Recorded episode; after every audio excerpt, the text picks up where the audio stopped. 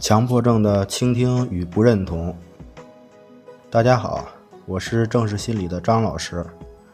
对于强迫观念呢，我们讲的这些症状，比如在看书时总是受到余光的影响，或者是在和人接触的时候，余光会注意到他人的敏感部位，为此感到很苦恼。包括有的人担心自己会感染狂犬病、艾滋病。有的人担心自己会得精神分裂，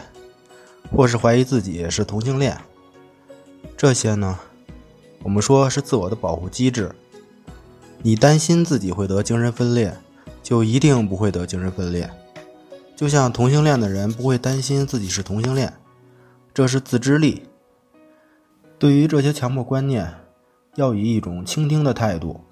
但是不要认同它，因为认同它呢。就是我们之前讲过的，你就会顺着它想下去，就是穷思竭虑，通过思想、行为采取各种方法去解决它、消除它，或者避免掉，然后证明自己不是那些问题。我们说不认同它，不等于就是要去否定它，认为它是假的。那样的话，就是我们之前讲的另一种对抗，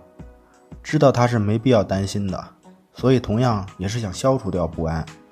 所以呢，倾听但是不认同的做法，就是我们要看到这些问题的本质，就是本我当中那些冲突性的东西，本能的释放所带来的焦虑，然后投入到我们想到的那些奇怪的想法，以这种形式表现出来。所以，我们要允许这种能量的释放，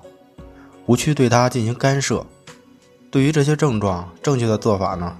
就是我们之前讲过的观察觉知，就是一种旁观者的角度来观察我们自己的这些问题和这种情绪状态，觉知自己的这种状态，这样能让我们内心达到平和，也就是把自我和本我的那些冲突、焦虑分离开，这样本能的能量，我们这样的观察觉知，会让本能的那些能量释放掉，这样。我们的内心就会平静下来，这就是我们处理症状的方法。所以在强迫症、社交恐惧中，认同，包括知道它的不合理性，都是不成熟的神经症性的防御方式。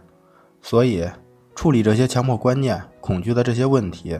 我们要用成熟的防御方式才会有效果。